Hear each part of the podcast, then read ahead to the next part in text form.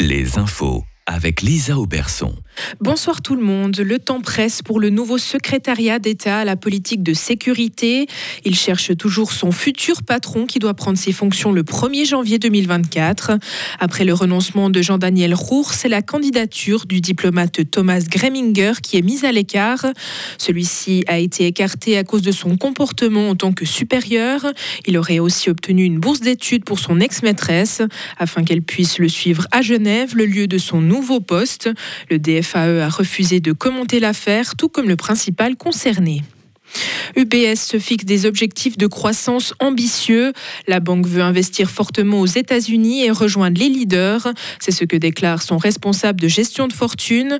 Elle mise sur l'alternative qu'elle offre à ses concurrents américains. C'est une banque complètement globale et basée en Suisse. L'objectif d'UBS est d'acquérir 150 milliards de dollars de nouveaux actifs de clients par année. Un postulat pour examiner l'opportunité de bâtir de nouveaux réacteurs nucléaires en Suisse. Le ministre de l'Énergie Albert Rusty recommande au Parlement d'accepter ce postulat, malgré le fait que les citoyens aient validé en 2017 l'interdiction de construire de nouvelles centrales atomiques. Ce postulat doit être traité pendant la session parlementaire d'hiver qui débute demain à Berne. L'issue du débat est incertaine. Et toujours dans le domaine du nucléaire, la recherche de personnel qualifié est de plus en plus problématique. C'est ce que rapporte la NZZ am Sonntag. Rien que dans trois centrales en Suisse, il y a déjà plus de 40 postes à pourvoir. Ceci alors qu'une prolongation de la durée de vie des centrales nucléaires se profile.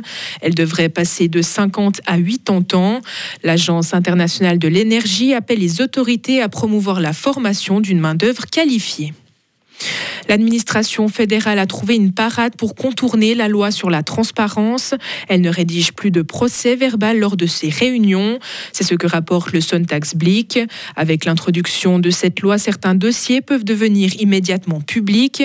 Les fonctionnaires et leurs chefs ont peur que la consignation d'une rencontre leur porte préjudice. C'est notamment le cas lorsque des conseillers fédéraux ont rencontré le ministre qatari des Finances. Rien n'a été consigné dans un procès verbal. Nouveau record d'heures d'embouteillage sur les routes suisses. Cette année, les automobilistes ont passé près de 1500 heures dans les bouchons. D'ici la fin de l'année, ce chiffre battra un nouveau record. Par rapport à 2012, les heures d'embouteillage ont doublé au tunnel du Gothard. La situation s'est aussi détériorée dans toutes les grandes villes du pays.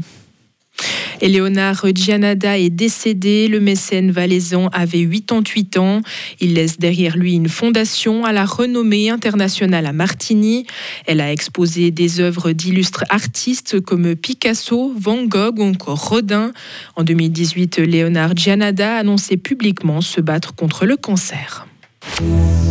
Retrouvez toute l'info sur frappe et frappe.ch.